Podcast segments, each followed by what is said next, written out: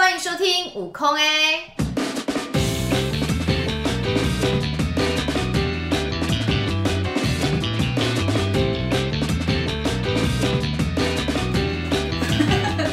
大家好，我是舞蹈空间的凯怡。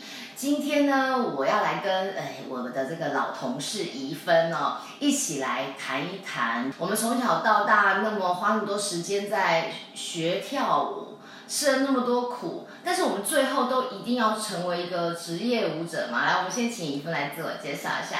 Hello，大家好，我是怡芬。然后从小到大，对我来讲真是从小到大，因为我从五岁。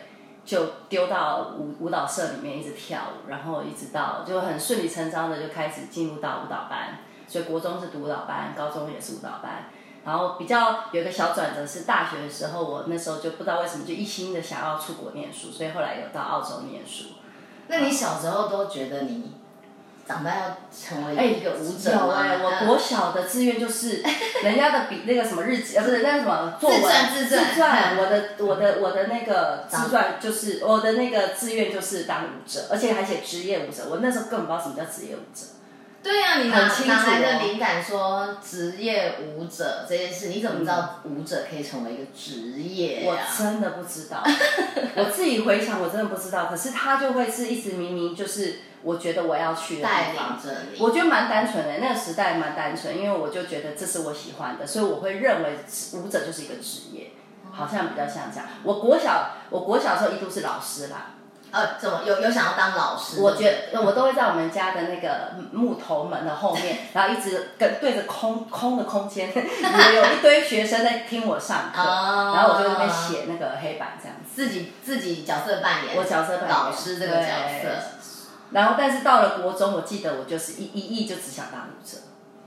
所以你就为了完成你的心愿，然后就一直努力的跳舞。其实呃，要让各位听众了解一下，怡芬现在的身份非常的多元哦。她现在是软硬贝氏的联合艺术联合艺术总监，然后她也编舞，也呃到呃各大的舞蹈的学校教课，然后也曾经是跟我是同事嘛，是舞蹈空间的舞者。那怡芬这几年在这些身份上面的转换呢？不再跳当职业舞者之后会失落吗？嗯，哦，你说表演这一块，我还好，我跳到很老哎，我到二零一六年还在亚维农演二十二场，我都觉得要给自己一个拍拍手，拍拍手奖杯。我算是跳蛮久的人，嗯，嗯然后三十七岁左右有蛮有意思，是因为我的，我觉得是这样，就是我当初。我后来没有办法每天 regular 的上课，嗯，对，不像在舞团的时候，嗯、然后我觉得这差蛮多，所以即便我身体还很能动，嗯，可是我觉得我每一次跳完舞表演完，我的身体真的是像卡车碾过一样，嗯，然后我后来是因为肌肉的不不平衡，因为常年教课，就会有惯用边的问题，嗯、所以我的身体其实很歪斜，嗯嗯，然后每次去复健科，那个朋那个复健科的朋友就会说。哦，你要谢谢你爸妈给你一个很好的体质。嗯嗯。他就说你这样用身体，你早就不应该能走路了。就这么夸张？我说啊，什么？对。他就说，因为我爸妈给我的骨骼本身是好的啦，所以我其实每次都不舒服，都是因为我的身体不平衡，肌肉肌肉不平衡。那我发现这最大原因是两个，一个就是常年教课，嗯，一定会有示范单边多过于的这个问题。另外一个就是。呃，没有在平常没有在一直 regular 的练身体，嗯嗯，教课真的不是练身体，对对对对对对。所以我后来就发现，我如果没有办法有时间每天跟我身体工作，我不应该站在台上。嗯，我那时候是有这样，所以就越来越胖。这期我们还可以再聊一集，就舞者之后不跳舞之后，这个身材要怎么办？真的，不 当职业舞者，没有在那么多的身体训练还有表演之后，你的身体的这个代谢啊，什么各方面会有一些不一样吗？最有感觉是二零零六年，因为我那时候离开舞团，对，然后我那时候就有去申请，那时候还叫文建会的法国驻村，去巴黎，嗯，然后后来我真的是在那那那那半年，我告诉自己，我不要跳舞。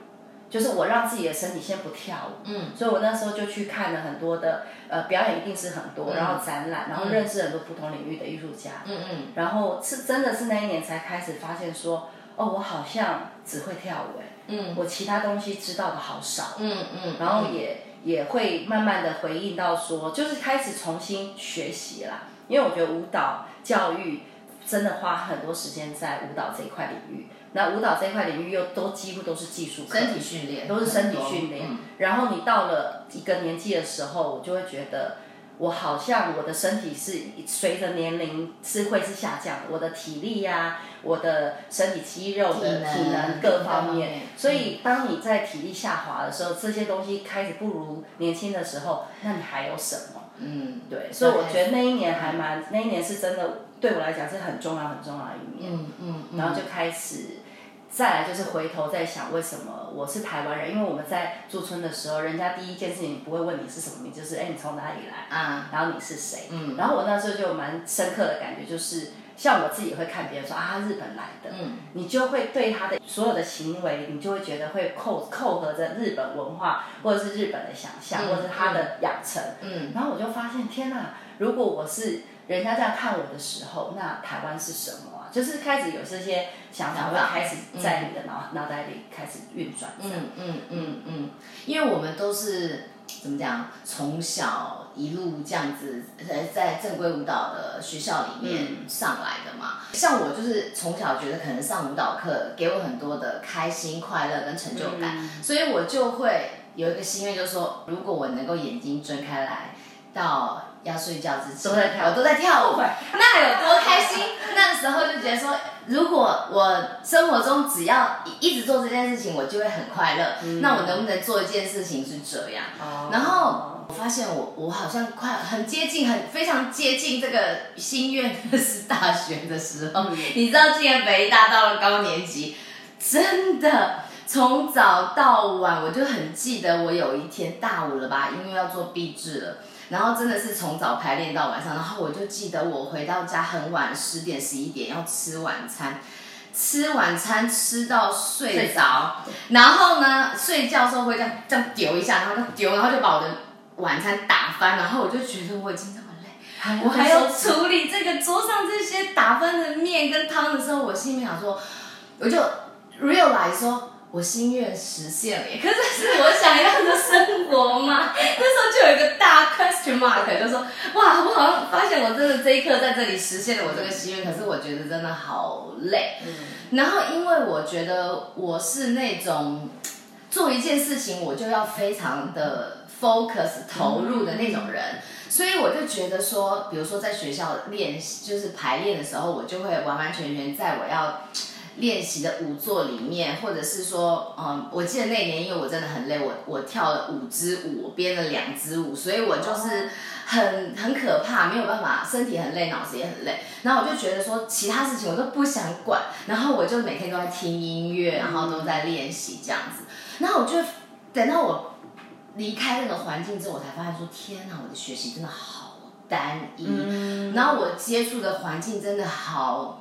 嗯，好听是说单纯，嗯，可是其实就是就是在那里面打转，嗯、所以我就发现我人生的前二十几年，嗯、都是在很专注的在这个环境里面。说我现在已经出社会，然后我都要告诉一些，比如说还在念书的。同学、学生，我都觉得说，在学校的期间，多跟不同的系所的人说说话，然后多去选修不同的课程。因为我很高兴，因为我的室友是戏剧系，对然后我还好还好，我大一的时候必须跟呃音乐系不同，因为我们要混系，睡在一个宿舍里面，所以我。音乐系的室友总会邀请我去听音乐会，嗯、然后我的戏剧系的室友总会邀请我去看他的作品，嗯、所以我就很高兴。那个时候我跟他们有一个蛮好的交集，否则的话，我的大学生涯里面舞蹈两个字很可怕，然后我就会觉得我好像对很多事情都是很、嗯、很一无所知。真的是出了社会之后，你才会发现你有多么的不足。嗯，我我我刚刚你在听你讲的时候，我就觉得哎蛮有趣。我觉得我算是一个幸运的人，原因是因为我因为我们那时候的老师，嗯，他就是会给很多多元的课，就是一群人就是很喜欢把舞蹈社当家，嗯，所以我们耗在那边时间很多。所以我们老师其实，因为我们老师是以前是艺专毕业的，王立全老师，然后后来他又在美国读书，纽约读书。他有很多，就是你说很多各类的朋友，所以我们也会上素描课。哦，好酷哦！然后我们暑假一定有戏剧营，然后我们老师也非常喜欢带我们去去去郊游，所以我们会去蛮多不同的地方。然后父母亲会跟，妈妈就会跟着这样，所以那妈妈团自己也是好朋友这样。所以我就觉得我从小到大的那个氛围，我觉得是幸运的。嗯。然后我的舞蹈社老师，我真的印象中，因为我就是筋不开腰不软的小孩。可是筋不开腰不软，也没有到很糟啦，很糟。我说不开的意思就没有像陈凯这样，叭，这脚可以拉那么开。嗯。我只记得我考国中的时候。被疯狂拉筋，嗯，因为那时候我们老师就跟我说，如果你要考舞蹈班，你这样真的不行，嗯，所以我只记得我要考国中之前疯狂被拉筋，然后什么背疼压在墙上，一直压，嗯，然后腰腰也是，因为我小时候我们小时候就有上那个毯子功，嗯，我永远就是硬邦邦的那个什么呃叫什么强脸。不是强脸我一定不行，但是我很能做那个，我那个剑剑子啊，那些翻我都很会。腰不能弯的那种。腰腰不能弯的我都非常 会。平板腰的那个。对，因为那个叫那那个巧劲。我知道，知道，知道。所以我后来来那个舞蹈空间，明老师的舞啊，哦，开心，终于不用折腰，不用折腰的。呃，我是读左中嘛，对，左中也是就是有名的，就是严格。可是我不知道为什么，我不知道这跟个性有没有关系，我就发现。我好像天天，你知道吗？就是我其实都还蛮开心，在我的学习环境里面，嗯、所以我都没有觉得我被被逼了，被逼。嗯，到底有没有？其实我不记得。可是我同学好像都觉得，你同学都觉得有，你觉得没有就对了。可能我觉得我就是不是被盯的那个。我觉得我在我在班上就是不是最好，也不是最差，所以永远不会被盯到。空间很大，对，我空间很大。嗯，就是在所以在那过程中，我其实也没有觉得自己。自己会在这舞蹈路上多久？嗯，可是这件事情是我喜欢的，然后我觉得我的挫败感情没那么重，说真的，嗯，因为在这个过程中，我真的觉得班上最好跟最差是蛮可怜的，所以我觉得这件事情好像我不知道啦，我现在回想起来有那那一种感觉，嗯，然后国中呃高中考大学，我是蛮清楚，我就是不想留在台湾读书，嗯嗯，然后那时候我们还是联考时代，哈哈哈。所以那时候我们班我们的老师组长周老师就说，呃，要出国读书的就不要再去跟人家占名额，哦，就不要去考试，就不要去考试，因为我们那年代是没有被取的，所以就是你考上了，假设我考上了，我会让我同学其实排挤排挤效应，排挤效应，对，所以我们那时候其实是。还蛮清楚的，所以就你很早就轻松了，就去准备你要出国事情。也不轻松啦，就是要去读英文了。对，就我们就会被分两班，对对对，然后要出国了就去读英文这样。你们班是不是出国的有几个？三个，三个。我们班很少人，我们班总共才十一个。嗯。然后三个出国，然后这样剩几个？十一减三，八个朋友。八个，然后有一个男生，他后来就没有在这个这个上呃舞蹈上。然后我们班七个人，有六个考上北艺大。那时候叫做艺术国立国立艺术学院啊，对，然后只有一个同学，哇，你们左中有六个啊，那么厉害！对，我们班那时候有六个，好厉害哦。所以那时候就是觉得说，嗯，哦，所以我不知道哎，我觉得我我们嗯那个时候的时空环境就是大概就是要挤到北艺大，北艺大，对，然后好像上去就成功了。可是我我们那些同学们，哎。其实都蛮好的，但是他们都没有在，他们都是转职当老师了。其实你们班留在业界，我不要说他只是舞者嘛，你说你当表演老师也算是留在业界，然后再做呃艺术行政的这些都算留在业界啊，所以是很比例非常高哎。我们班都还在。对啊，哎，真的哎，都还在，都还在线上这样子，都还在相关产业里面。做舞者其实不不一定是唯一的选择嘛，可能真的，因为我觉得做成为舞者，其实必须要有很多的，我只能说天时地利人和的条件的配合。很多人就说舞者真是老天爷赏饭吃，你能成为舞者，就是毕竟还是比例中的少数啦。是是，对，就不当职业舞者，其实还是在这个表演术的环境里面。然后用不同的方法支持你的理想，嗯，然后去把舞蹈的这个美好继续传递下去。我觉得其实就是很成功的地方，嗯，一芬，你刚刚有提到说你在你立志要当职业舞者之前，你其实根本那个时候你根本不知道什么叫做职业舞者，嗯，你对职业舞者这个职业是没有任何的 idea 吗？我觉得是啊。因为我觉得回想，我真的没有任何记忆，对于职业舞者是有想象的。那时候连云门舞集是什么，说真的也都搞不太清楚。所以我会觉得那时候只知道我就是要跳得好，我就会有好学校，然后我考完大学，好像我梦想就会达到，然后就在大学毕业之后就发现，嗯，就是好像发现不对劲，原来不是我读 读完大学我就是可以当舞者，我还是要考试啊，我还是要跑团啊。然后我觉得更可怕的是，我觉得那时候我可以理解，现在很多年轻人就是从小这样跳到跳到大学，真的会疲乏。嗯，嗯，因为你太努力了，这过程中你真的太努力了。真的真的。而且我还好，我觉得我那时候来舞团之前，我还有一年其实留在南部，因为那时候我在想要出国读研究所，我在考虑到要读读哪一个地方。然后那一年我，我我小时候的老师就让我回去，就是以前的舞蹈教室教课跟编舞跟行政。我当了，我做行政，我做了一年的行政，哦、我其实学到非常多，学开始学习写企划书。我们老师是真的还把手手把手教教，教我。然后那时候我们还申请，因为我们我们老师有一个民俗舞团嘛。所以我那时候还帮忙去做那个国际民俗艺术节，整个全部是我把它弄起来的，哦、我超级有成就感，真的好棒。对啊，那一年是让我真的觉得重新用不同的视角发现舞蹈可以做的事情蛮多的，嗯嗯嗯，然后我在不同的位置这样，我的思考就不太一样。那当然那时候还是更想要跳跟编舞，嗯，所以也还好有那一年，然后。就来考悟空嘛，嗯、那悟空也是，就是我其实蛮想问一下云龙为什么会选我？我觉得我在从小到大，我高中有一个老师给我一个评语，我至今难忘。嗯，因为我永远在很多老师的标准眼光里面，我一定不会是被夸奖的那一个。可是有一次彩排完，他就当着全班面说：“他说今天只有一分知道什么叫跳舞。”我跟你讲，我自己好值得拍手。因为啊，我的阿拉贝斯可就是没有办法那么漂亮，我就一直觉得我的条件没有办法被称赞。可是那一天他那样讲的时候，我被点燃。嗯。我就想说，原来不是靠条件跳舞。对，而且我觉得怡芬啊，跳舞的时候，我有感觉到怡芬是 enjoy 在那个。过程里面的、嗯、是吧？就是我，我从小好动啦。我其实我们家的运动，我必须说我的运动细胞其实也都蛮好的。嗯，所以我一直觉得我是很喜欢动身体。可是，在舞蹈的标准里头。我就五级赫不冷赫嘛，因为我的我的肌肉其实是爆发力可以很好所以我的瞬间移动速度是好，一分很大只哎，可是又可以。我就说你是手长脚长，对，我手长脚长，你有移动，我移动可以很快。对，然后我就发现说，可是在我小时候练舞的那一些套路里面，嗯、其实都都不强调这些事，就一直在 hold balance，脚一直在举腿，嗯、然后我只有芭蕾课就永远是喜欢流动。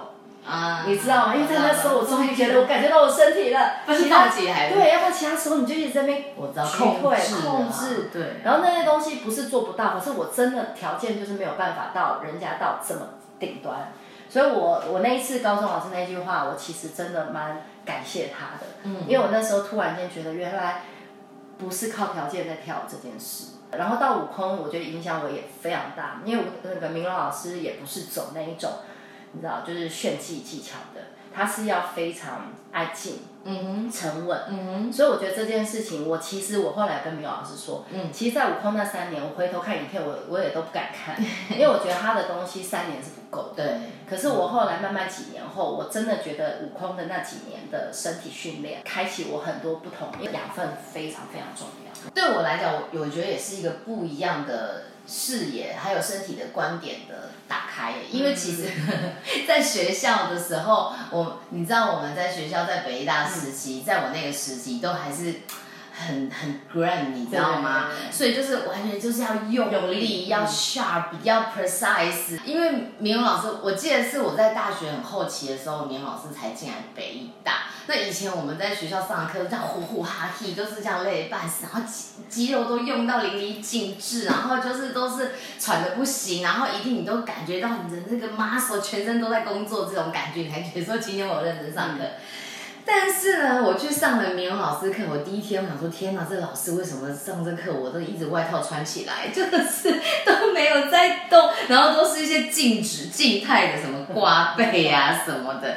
然后我想说，半个小时我们动也不动，我想说，待会我要上芭蕾课，我这个筋还没拉开，我待会举腿举不起来。就是在这个上课的过程中，我就是很多的 worry，想到说，这个现在我下一堂课我要怎么办？我在这堂课我都没有工作我的身体，我要怎么办？我就没有办法。静下心来去感觉在那个挂背的当下，我的骨骼在发生什么变化，我的肌肉的纤维在发生什么变化。那时候真的说真的，我真的一点感觉都没有。所以后来进到舞团里面之后，又是另外一件事情，就是你你真的想清楚，一一年级到五年级就是都是太拼命了，然后到了五年级毕业之后，我真的觉得说。我要休息一下，我的愿望达成了，每天都在跳，跳到晚上。可是我真的觉得，我想要休息一下，我真的要去思考一下，我是不是真的那么爱跳舞？而且我我这个真的是我喜欢跳舞的方式嘛？所以我就呃觉得我要休息一下。所以我有一年我就是在教课，我就没有就是直接进舞团，没有想，我就觉得我要给自己。但是我很印象很深刻，我那一年在教课的那一年。我每天都心情很不好，因为我都觉得我一直在教课，有某程度有点在耗损啊。可是我都觉得说，我很想要有新的东西进来，嗯、我很想要呃上课，我很想要让自己有一个健康的流动。我那一年真的没有办法看演出，嗯、我看完演出我都会哭，我都想说，不是，我是觉得说，为什么我现在坐在这里，我不在台上跳舞，哦、我就会我没有办法看人家演出，就是觉得说，天哪，我。真的，为什么不是我在台上跳？我就会有一种，就是觉得说 why，然后我就才发现说啊，其实我还是真的很想跳，真的很想跳。我就是觉得我每次看完演出，我都很想哭，然后就是觉得自己没有办法跳舞，那种感觉好痛苦，所以我就啊、又回来舞团。我而且我看了悟空的演出，那一年我在我记得是苗老师的作品跟飘儿，那我就觉得说哇。不同的身体，可是一样的那么吸引人。然后我就会觉得说，我觉得改变一个方法跳舞，让身体有一个新的 fresh 感觉，呃，可能是一个新的开始。所以我就进来了舞团。那我当然，我觉得舞舞团的这个所就整个表演的过程。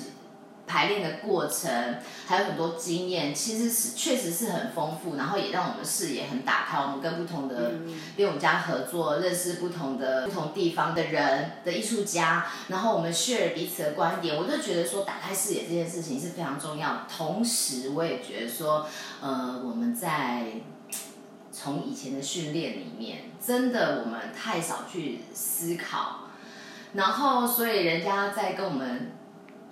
对谈问问题的时候，可能我们就没有办法那么有信心的把自己的想法表达出来。所以以前老师都会说：“哎哎，有没有人要讲话？”我们就开始 低头，就开始眼睛飘到别的地方去。可是现在你知道，我们去外面的时候，大家都呀，就举手很激烈，大家都这样子，你就看那个发亮的小眼睛。可是他们问的问题都非常的可爱。嗯、可是至少你觉得说他们愿意发声，嗯、所以我发现说，其实教育在做一个翻转。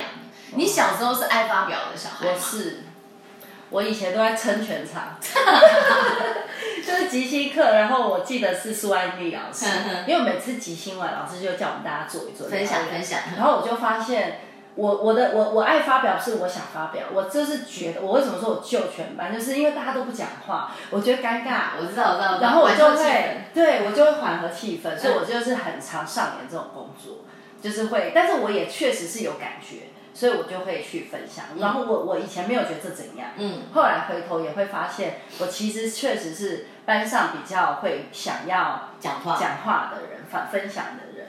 可是你讲到这个啊，我就发现现在的孩子，因为我现在在大学端教课，嗯，他们确实像你说的，他们其实都是呃没有不踊跃，可是我觉得有一个困境是，现在的资讯可能很多，然后因为以前你说我们那个年代就是跳 Gram。或者是我们的美学很单一，所以其实对于我们来讲，好像也不用好奇什么，就这样把这个学好就对了。对。然后我觉得现在孩子有一点 lost，是因为太多了，所以他也不知道，他会有点混乱。我觉得现在这个世代小孩蛮混乱，所以我觉得他们不是不踊跃，他们是问不出来，或是他们不知道怎么问问题。我觉得是有一个这样状况，可是我可以乱讲哦。你只要跟他们谈，讲到一些他们比较感兴趣的，比如说谈恋爱啊 这一种很生活的，他们就超级会讲的啊。但是只要讲到比较是还是回来比较艺术艺术领域相关的时候，我觉得他们很多人，多数人其实没有没想法，可是一时之间要把它挤成文字不容易，所以我也在想。作为教学者，我也在努力想怎么样引导大家可以讨论事情。嗯，国中开始，慢慢高中，大家都怕讲错，嗯，所以我怕我讲这个东西很丢脸。嗯，然后他们的，我觉得是，我也在想说，怎么样让他们讲出这些事情的时候，老师不要否定，嗯嗯，那我们顺着这个东西去把话题再打开，嗯嗯，所以我会觉得这个是现在普遍的问题，嗯，看到的不是不问题啊，现况，嗯，对啊，所以我觉得一份，你要不要鼓励一下？其实我觉得，我相信你在这个教学的过程中，其实你也应该也会看得到很多呃呃不同的。talent 不同天分的小孩，嗯、我相信我们可以看到他以后不一定是成为舞者，嗯、可是他非常有想法，嗯、他一定能够在他喜欢的这个事情上面有一番作为。是呃，我觉得我自己现在的想法是，每一个人都是有用的人。这一代的年轻家长们，其实他们从小的养成其实是蛮好的，就跟我们那一个年代不太一样，嗯、我们就是专一一件事。他们其实多多才华的，说真的。那我觉得好像是。呃，我觉得应该是舞蹈这个养分，它一定可以应用在别的领域上面。可是舞蹈绝对不是只是当舞者。对对。那我觉得这个养分，我觉得这一个世代年轻人超级有机会，而且现在又自媒体时代。对。我觉得可能性太多了，嗯、所以应该是。不要把舞蹈变成这么狭隘，然后变成你离开舞蹈领域是一种愤恨，或是一种，你知道，就是一种，对，我觉得不是这样，而是如果说你带着这些舞蹈的养成，然后你到了不同领域去贡献，就像刚开始说的，嗯、其实，在不同的职业里面，它一定会有别于别人的地方，那就是舞蹈给你的养分。对对。对啊，所以我会觉得没有那么悲观，所以反而不应该是转个弯跳舞，从小学的舞学到大，不是只是在学跳舞。而是舞蹈给了我。其实舞蹈可以可以让我们学习到的，不是只是跳舞本身，就有很多养成的过程，其实是很珍贵的。是是是。哎，对了，一芬，你五月要在舞呃舞蹈空间发表的作品，要不要在这个时候也跟大家稍微再介绍一下？这一次的创作对我个人来讲蛮意义蛮大的，原因是因为我用一个比较 outsider 客观的角度去跟这些舞者。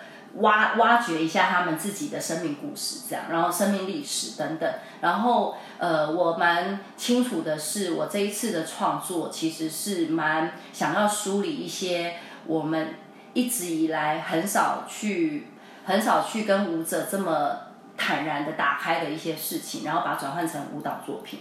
所以就是听听舞者们，他们每一个人，他们到底经历了什么，以及或者是身为台湾的舞蹈一份子，那我们到底在这个舞蹈环境里面做了些什么事情，嗯、然后以及我们如何连接回到自己的自身的这个协议脉络，这样。嗯嗯、所以这个是这一次蛮重要的一个摸索跟创作过程，嗯、所以非常希望大家可以来看看不太一样的创作方式，这样。好了，期待下一次还能在空中跟大家相会，拜拜。